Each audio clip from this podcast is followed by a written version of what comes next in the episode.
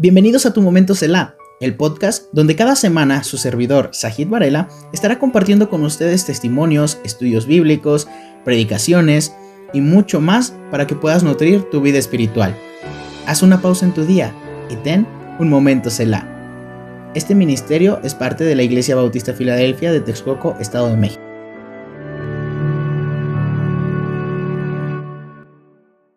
¿Qué tal hermanos? Buenos días, estamos aquí contentos, aprovechando, estando aquí en el campamento Meta, ¿verdad? Estamos eh, muy contentos de estar participando aquí junto con el grupo de jóvenes que vino de Texcoco y en este día tenemos el honor de estar con el pastor Basilio Alfaro y su esposa Eunice, ¿verdad?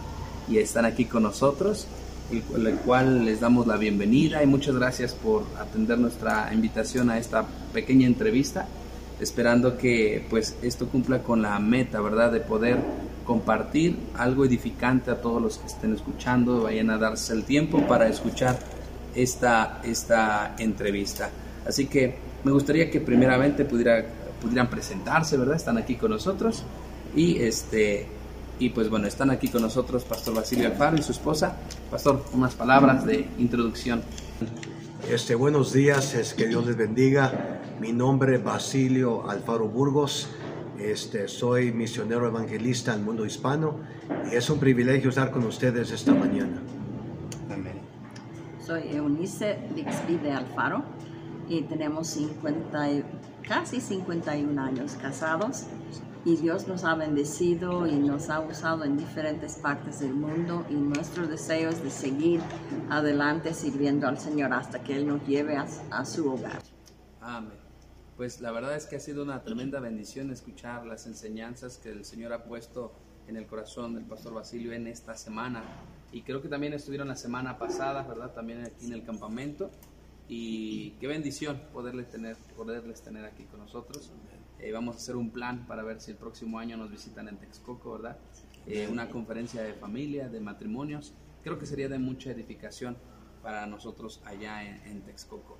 Y pues bueno, eh, nos gustaría hacerles algunas preguntas para que los hermanos también pudieran conocerles, ¿verdad? Es conocer su ministerio.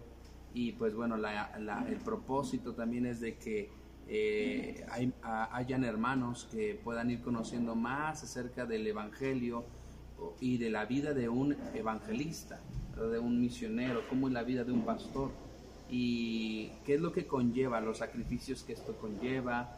Eh, y bueno, finalmente me gustaría hacerles la primera pregunta. Pastor Basilio, ¿cuándo usted fue salvo y cómo fue salvo? Gracias ah, por la pregunta, pastor. Yo fui salvo en Dallas, Texas, Estados Unidos, cuando un americano este, que habla en español fue a una colonia que estaba compuesta de, de puros hispanos y, este, y empezó a tocar puertas ah, presentando el Evangelio y un día llegó a nuestra casa y uno de mis hermanos mayores fue salvo. Él jaló toda la familia a la iglesia y a los nueve años de edad escuché el Evangelio por la primera vez. Y yo recuerdo las palabras que dijo el pastor, que si yo fuera el único pecador en el mundo, Cristo hubiera muerto, hubiera resucitado por mí. Amén. Y yo pasé enfrente a los nueve años de edad y recibí a Cristo hace 64 años. Amén, amén. Hermana, ¿usted cómo recuerda al momento cuándo fue usted salva? Sí, en verdad, sí. Yo tenía cuatro años de edad y una hermana mía habló de Jesucristo y yo acepté a Cristo. No voy a decir que nunca tuve dudas, pero en verdad Dios nunca me dejó olvidar de lo que había hecho cuando tenía cuatro años y eso hace ya 68 años. Amén. Y eso es algo muy especial, que es de los, pocos, de los pocos testimonios que yo he escuchado personalmente, que puedan entender el Evangelio a temprana edad. Porque hay muchos misioneros, hay muchos pastores que hemos podido entrevistar y hermanos que han conocido a Cristo ya a una edad madura, ¿verdad? Una edad adulta. Y algunas veces eh, se duda que las decisiones que un niño pueda hacer sean genuinas, ¿no? Pero aquí está el claro ejemplo de que no siempre es así, que el Señor les al- alcanza eh, en, su, en su perfecta voluntad, ¿no? Cuando Él quiere, cuando Él no desea. y finalmente, pues bueno, ustedes son testimonio de eso. A los nueve años usted conoció a Cristo y usted a los cuatro años, ¿verdad? Así que ahí está el testimonio de, de nuestros hermanos. Y bueno, hoy en día forman parte, son parte de una iglesia, ¿verdad? Que les apoya en los Estados Unidos, ¿cierto? Sí. Así es, pastor. Somos misioneros y tenemos varias iglesias que nos sostienen para poder ser este tipo de testimonio, este tipo de ministerio. Y sí somos miembros de una iglesia bautista independiente fundamental en los Estados Unidos. Amén. Y bueno, uh, realmente eso confirma también un poco acerca de la doctrina que hemos estado también tratando de eh, enseñar en nuestra iglesia local ahí en Texcoco, de que todo hombre que decide servir al Señor no sale por su propia cuenta, no, no sale porque sintió solamente y tomó arrebatadamente esa decisión y se fue, ¿no? Sino que Dios ha dado, ha dado la autoridad a la iglesia local, ¿verdad? la iglesia local es la que envía a los obreros a predicar el Evangelio, ¿no? Y bueno, me da gusto, bueno, aquí una vez más se confirma eh, la importancia de esta doctrina, también de esta, de esta enseñanza, ¿no? Que, que hoy en día debemos luchar las siguientes generaciones que venimos por mantener estas enseñanzas y ser fieles a, a estas, a estas prácticas, ¿no? que, que, bueno, tristemente hemos tenido también el caso de ver muchos que han, se han apartado de ello ¿no? y han levantado muchos lugares así que normalmente crecen sin autoridad bíblica ¿no? y finalmente por eso escuchamos tristemente ¿no? muchas caídas tan fuertes y feas por causa de, pues, del atrevimiento y del no ser guiados por el Espíritu Santo sabiendo que pues, el Espíritu Santo es el que nos guía, ¿no? Como iglesias locales tenemos un administrador y es, es su Espíritu Santo. Eh, en esta semana he sido testigo de la puntual remarcación, Pastor Basilio, que usted ha dado acerca de la importancia de la palabra de Dios para los jóvenes, que es la palabra de Dios la que ellos tienen que entender, no es más, no es más importante que las emociones. La verdad es que muchas personas, muchos creyentes, eh, hoy en día esperan ser movidos en las emociones, pero ¿qué piensa usted cuando alguien solamente toma decisiones basadas en las emociones y no en la palabra de Dios? La palabra de Dios, como dice, es eterna y está establecida para siempre, siglo tras siglos. las emociones vienen y salen, salen y vienen, y no puedes confiar en ellas. Mm. Las emociones son, es algo bueno, pero no es para guiar y dirigir nuestras vidas.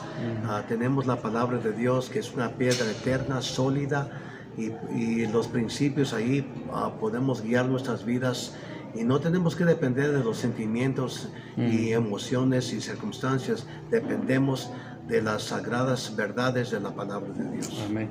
Esa es una rotunda verdad, ¿verdad? ¿verdad? Que es, es algo que nos remarca el Salmo 19, lo que comentábamos hace unos minutos. Eh, la ley de Jehová es perfecta que convierte el alma. Y hoy en día, pues aquí aprovechando en el campamento, estamos animando a los jóvenes a que tomen decisiones basadas en la palabra de Dios, ¿no? Una convicción fuerte en la palabra de Dios. Y claro, las emociones pueden moverse, pero no son ellas eh, la base para tomar las decisiones, sino la misma palabra del Señor. Y, Pastor, ¿podría contarnos un poquito acerca de ¿Cómo usted recibió su llamamiento? ¿Cómo es que el Señor empezó a poner la carga en su vida para poderle servir al Señor como hasta hoy en día? Buena pregunta, pastor. Cuando yo fui salvo a los nueve años de edad, este, una semana después, Dios empezó a trabajar en mi corazón, que Él quería que yo fuera siervo de Dios. Ah, entonces, aunque no lo crea, una semana después de salvo, Dios me llamó a ser predicador. Ah, en realidad, cuando Él me llamó, yo no sabía si iba a ser misionero, evangelista, pastor, ah, maestro en una escuela cristiana, pero yo sabía nada más que Dios me había llamado y este, a los nueve años de edad. una semana después usted empezó a tener esa carga para servirle al Señor. Dios lo puso en mi corazón y yo veía al pastor caminando por la comunidad con su Biblia, folletos, yendo casa por casa y yo pensé, pues es lo que debe ser un cristiano y, yo, yo, ni sabía cómo usar la Biblia y con un Nuevo Testamento, con folletos iba casa por casa, nomás dar mi testimonio porque no sabía yo cómo enseñar las escrituras, nada más les decía, por favor permítame unos pocos minutos para nomás compartir como yo fui salvo. Amén. Entonces así empezó uh, el llamamiento de Dios en mi vida. Amén. Eh, tremendo escuchar eso. Y, y sabe, pastor, ahora eh, en los estudios bíblicos que compartimos también, muchos hoy en día se escudan y dicen, es que no sé ganar almas, no sé cómo predicar el Evangelio, ¿verdad? Pero usted acaba de decir una de las formas más sencillas y también una de las más creíbles, ¿no? Con más credibilidad, el cómo ganar almas, contando tu propio testimonio. Eh, eh pastor, este asunto de, de, ganar almas, muchos piensan que es un don. No es un mm. don, es un mandamiento. Y Dios nos llama a todos nosotros de testificar Mm. este, y compartir ah, el plan de Dios. No es plan nuestro, es el plan de Dios. Y, yo sé que todos a veces tienen miedo, pero y yo también a veces tengo miedo, pero cuando ya empiezo ya no me pueden parar. Este, Dios nos da las palabras. Amén. Gloria a Dios. La verdad es que eh, escuchar eso, hermanos, creo que debe motivarnos a muchos de nosotros que hemos puesto una barrera, ¿no? Ahí en nuestra vida, decir, es que aún no estoy muy preparado, necesito conocer más la Biblia, necesito tomar estudios bíblicos, necesito un discipulado. Y no es malo, está bien, pero realmente eso suena más a una excusa a querer, de no querer predicar, porque a una semana después de usted ser salvo, ya estaba tocando puertas, ¿no? Contando cómo es que usted había recibido a Cristo.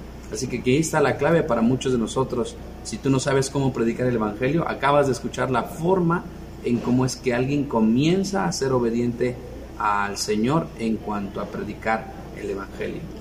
Ah, pastor, yo, yo creo que para que los que nos están escuchando entiendan bien que lo más se necesita un corazón dispuesto, una voluntad mm. dispuesta para servir a Dios efectivamente. Sí, los estudios son buenos y la preparación es buena y es importante, pero eso no toma el lugar de un corazón dispuesto y una voluntad dispuesta. Qué verdad acaba de usted de mencionar, que creo que es importante eh, considerar de manera seria, ¿no? El día de hoy. Así que, pues hermanos, creo que aquí está una de las, uno de los testimonios no contado por mí, ¿verdad? Ni por el staff ahora, sino por un misionero, ¿verdad? Evangelista el día de hoy, que puede darles testimonio de cómo, cómo comenzó este, este asunto. Cuando usted eh, recibió este llamamiento, ¿qué podría compartir con los hermanos con la finalidad, con el propósito de ayudarles, a retarles? Eh, porque muchos piensan que una vez que conocimos a Cristo todo va a ser bonito, quiero servirle al Señor, va a ser todo bien fácil, todo color de rosa, como decimos muchas veces. Y podría contar cuál fue alguna de las dificultades más fuertes que usted experimentó cuando usted decidió servirle al Señor. Bueno, pastor, es una buena pregunta.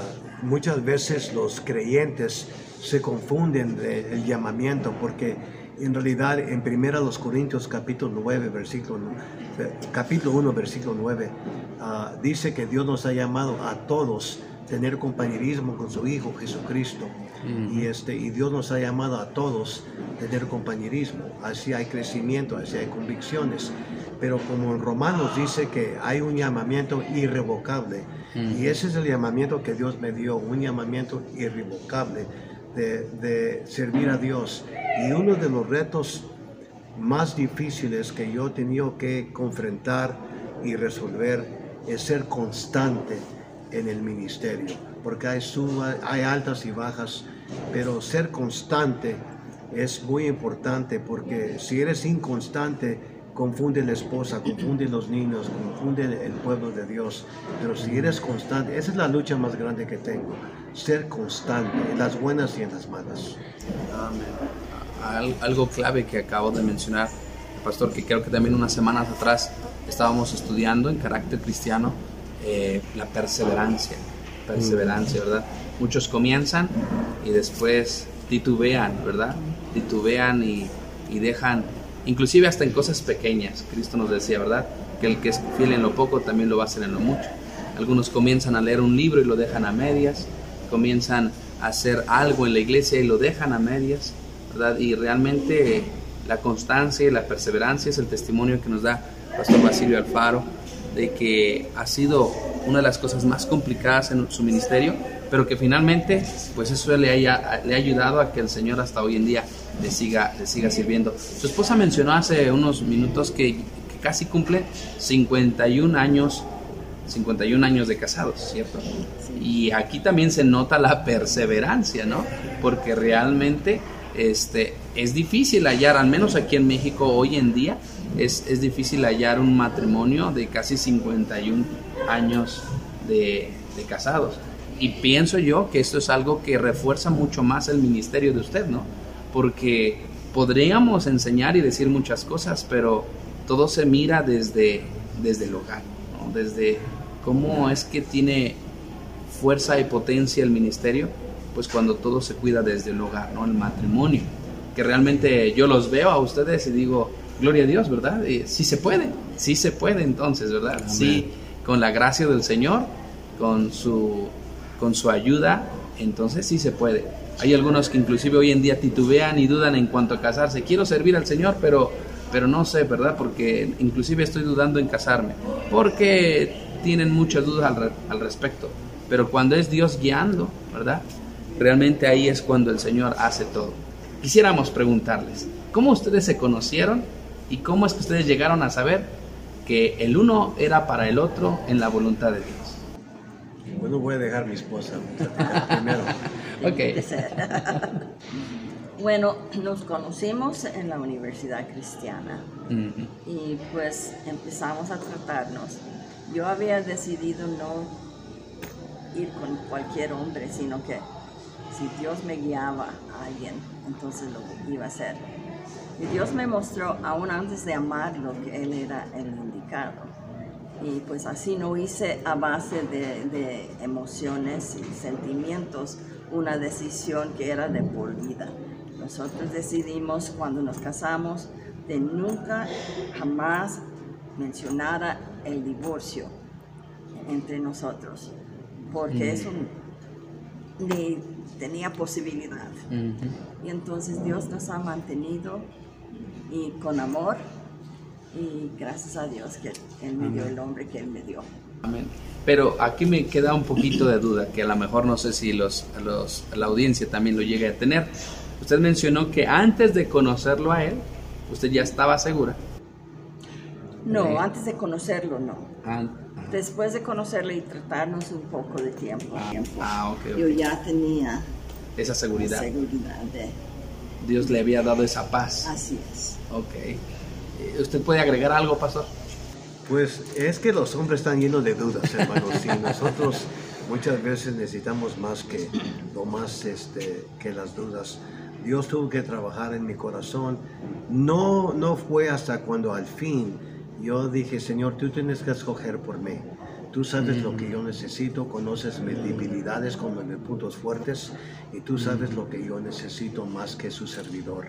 Mm. Entonces, yo una vez uh, uh, pasé, como dije a los jóvenes, de las nueve en la noche hasta las seis en la mañana, uh, suplicándole a Dios si Eunice era la mujer para mi vida.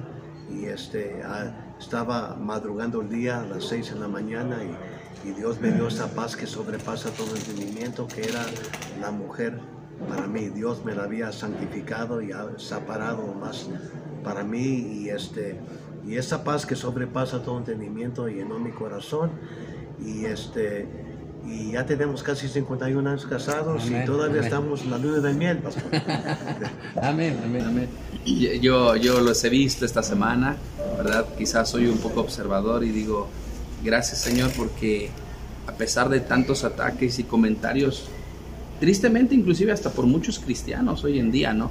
Que no creen que el matrimonio realmente perdure para siempre, que llegan a ser tan influenciados por el diablo, por el mundo, por su propia carne, de tal manera que dudan de que esto pueda ser algo real, ¿no? Que aún los cristianos hay caídas, hay tropiezos y entonces pues no, no existen esos matrimonios. Bueno, aquí eh, tienen ustedes ah, testimonio de que sí se puede, ¿verdad? Y yo los veo y de verdad yo, eso son un reto para mí ahora, ¿verdad? Yo tengo dos años casado Este, estoy, estoy comenzando, apenas soy un bebé al lado de ustedes, ¿verdad? Pero, pero, este, pero motivado, gracias a Dios, y, y, con buena influencia, con buenos ánimos.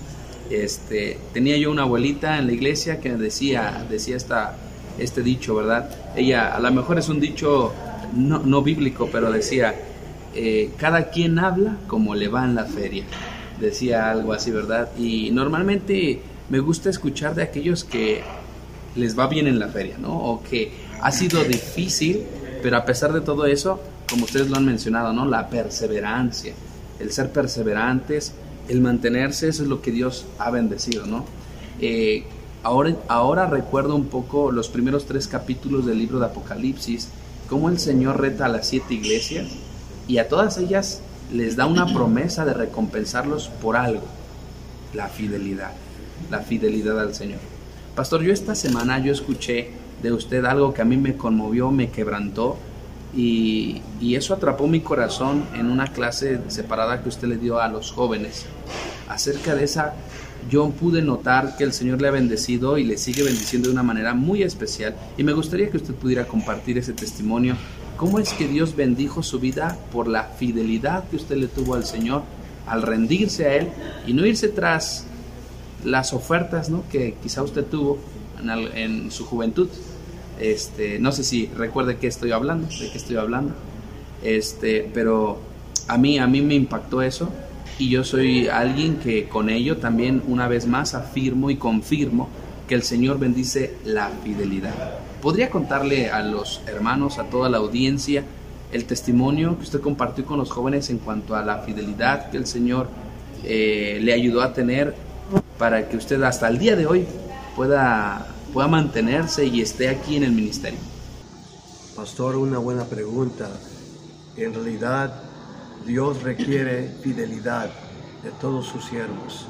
Amén. Pero la fidelidad tenemos que entregarnos a Dios incondicionalmente. Muchas veces tratamos de servir a Dios con condiciones, pero la criatura no le dice al creador cómo hacer las cosas, uh -huh. es el creador que le dice a la criatura cómo hacer las cosas. Uh -huh. Y yo llegué al punto en mi vida de decir, Señor, te voy a obedecer en las buenas y en las malas, no importa cómo me siento, cómo veo yo las cosas, yo quiero ver las cosas desde el punto de vista de las sagradas escrituras, desde tu punto de vista, porque tú ves las cosas de las cosas eternas, así la quiero ver yo.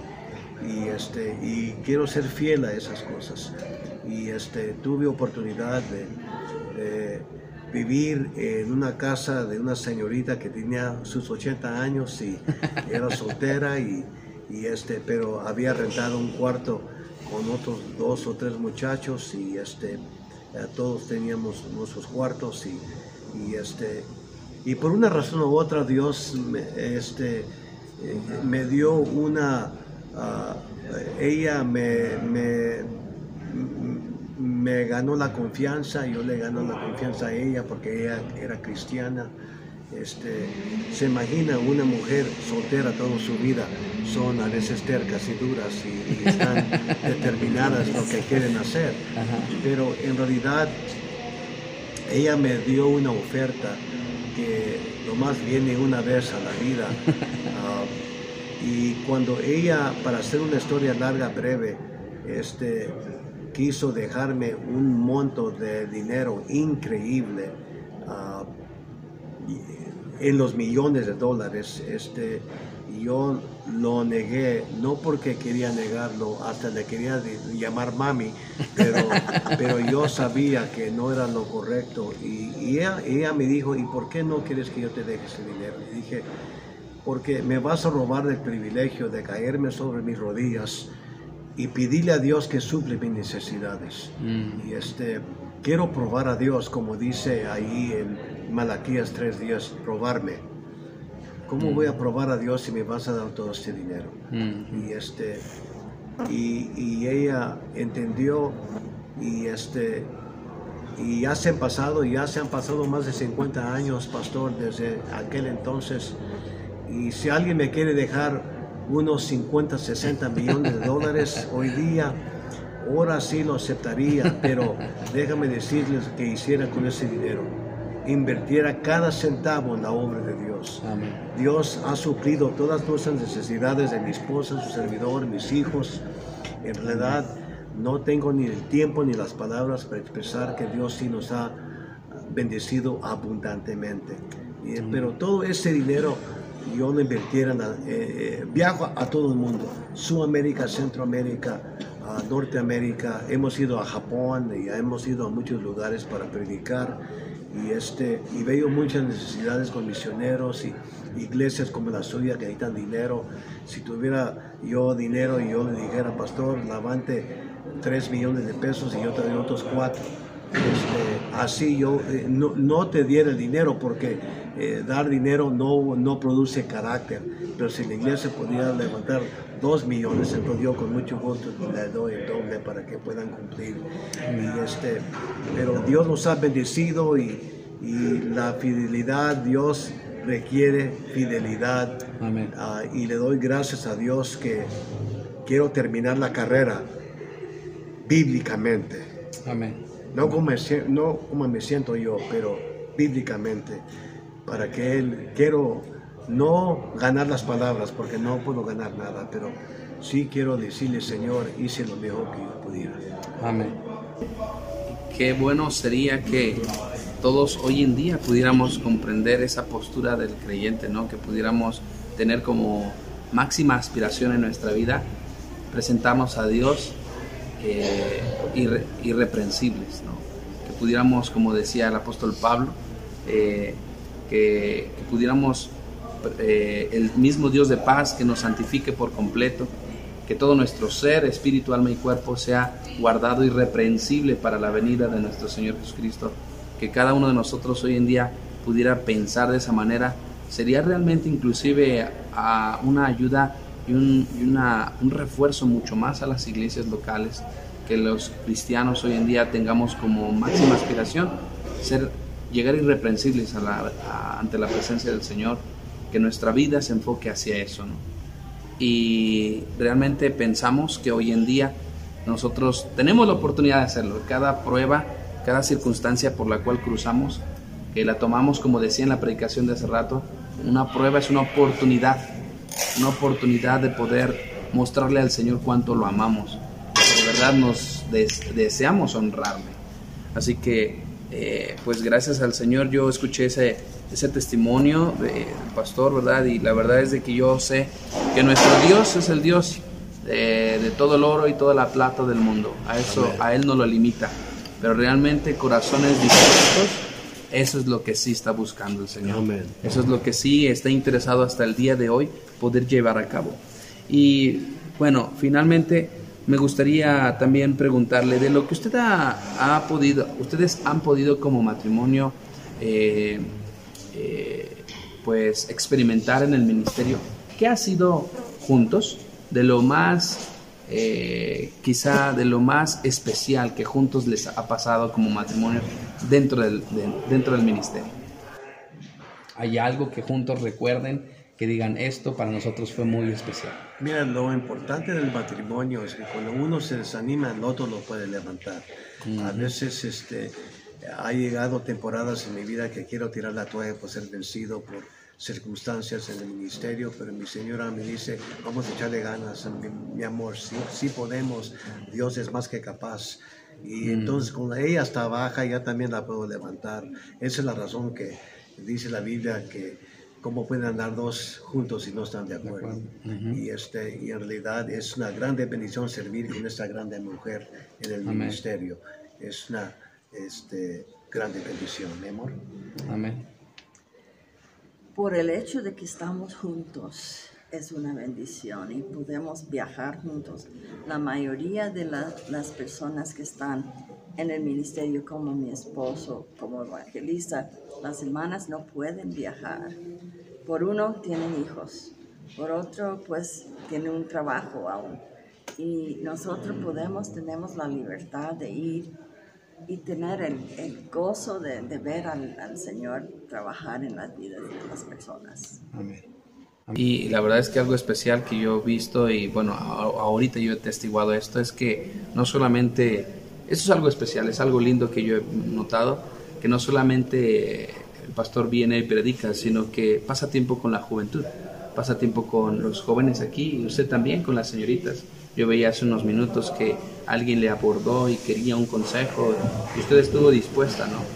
Y la verdad es de que eso personalmente y allá en la iglesia hacemos remarcación de esto. Un líder realmente es un siervo, es alguien que está dispuesto a servir, a pasar tiempo con el pueblo, con la comunidad, con, con la iglesia, ¿verdad? Estrechar lazos, porque realmente, eh, pues, eso también habla mucho de, nuestro, de nuestra relación con el Señor, ¿verdad? Que, como bien lo decía en la predicación el pastor, no, no busca fama, no busca, eh, pues, alardes, ¿verdad? Y que el hombre lo reconozca, sino nuestro amor al Señor, por honrar al Señor. Y creo que eso es lo que les ha, eh, lo que puedo ver, les ha bendecido de la manera como ustedes lo expresan. Y la verdad es que una vez más lo, lo, puedo decir, ¿verdad? Para mí es, es un reto, es un reto, es, es, un, es un motor, ¿verdad? También ahí para poder eh, poder echarle un poquito más de ganas, ¿verdad? Y bueno, para no, no, no, hacer más larga la entrevista, ¿verdad? Sé que también están cansados, necesitan descansar un poco. Este, quisiera pedirles, ¿hay algunas palabras que quieran compartir con los hermanos que estén escuchando esta entrevista? Eh, los jóvenes y los matrimonios que le escuchan en este momento, algunas palabras que ustedes quisieran eh, dedicarles a ellos. Bueno, a mí me gustaría animar a las familias que tienen un hijo, una hija ah, completamente extraviada de las cosas del Señor. Tenemos una hija que por 21 años ella andaba en el, en el mundo, pero gracias a Dios y por la palabra de Dios que nos, en verdad, nos había dado cuando estaban chiquitos, que ellos iban a seguir en los pasos del Señor. Me dio un versículo cuando estaban chiquitos, y todos tus hijos serán enseñados por Jehová, y se multiplicará la paz de tus hijos. Y Dios está haciendo eso. Mi hija en enero, después de 21 años, volvió, bueno, es más, aceptó a Jesucristo. Ella pensó que estaba salva antes, pero se dio cuenta que no. Y si usted tiene hijos extraviados, no, se, no pierda el ánimo de seguir orando.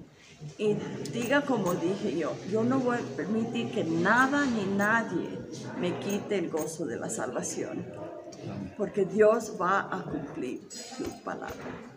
Amén. Amén. Qué, qué, grande verdad acaba de, de compartir, hermano. Gracias. Y nada más, pastor, para amarrar esta, esta entrevista, este, quiero nada más decirles que mi hija que se extravió por 21 años, sí nos ha dicho, las oraciones de mi mamá, mi papá, me mantuvo de no caer en los lazos terribles de Satanás.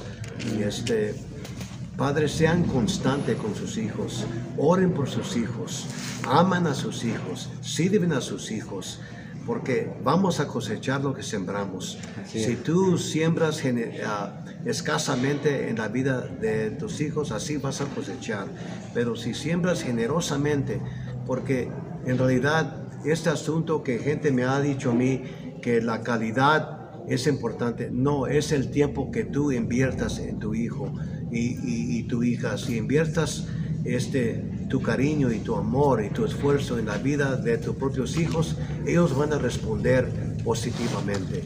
Quiero animar a los padres que sea, amen a sus hijos con todo su corazón, invierten tiempo con ellos y Dios los va a dar la recompensa tan rica que no se puede imaginar. Amén. Pues gracias por sus palabras. La verdad es de que eh, para mí escucharles y creo que todo el auditorio también lo va, lo va, lo va a confirmar ha sido también como un refrigerio. El saber que, que por el hecho de que muchos piensan que ya están en el ministerio sirviendo, todo les es fácil y todo lo tienen fácil y no es así. La verdad es de que, eh, usted lo predicaba ayer, los que predican la palabra y enseñan la palabra son dignos de doble honor. Así que eh, pues en nombre de, de la Iglesia Bautista Filadelfia y todos los que nos escuchan les agradecemos su tiempo, su testimonio. Oramos por ustedes también. Y algunos quizá nunca los habían visto, quizá no los conocían, los van a conocer ahora, ¿verdad? Y la verdad es de que con este broche de oro que, que dieron con el testimonio de su hija, pues se confirma que el Señor tiene control de nuestras vidas al 100%. Si nosotros le servimos al Señor, le honramos, el Señor nos honrará también. Y que, me, que mayormente que sea con los hijos, ¿verdad? Porque ¿qué- ¿de qué aprovecha el mundo si ganáramos a todos, ¿verdad? Nos perdiéramos nosotros mismos. Así que yo me voy con este versículo que, que me hizo recordar, eh, el pastor predicó en una de, los- de las enseñanzas la honra, ¿verdad? La honra al Señor. Y la verdad es que fue ese el mensaje que a mí me llamó la atención hace ya aproximadamente 18 años en un campamento, igual, campamento Meta con hermano Jim Garner en Cuernavaca. Y fue el día donde yo le entregué mi vida a Cristo, con un mensaje así, ¿a quién estás honrando y a quién vas a honrar el resto de tu vida?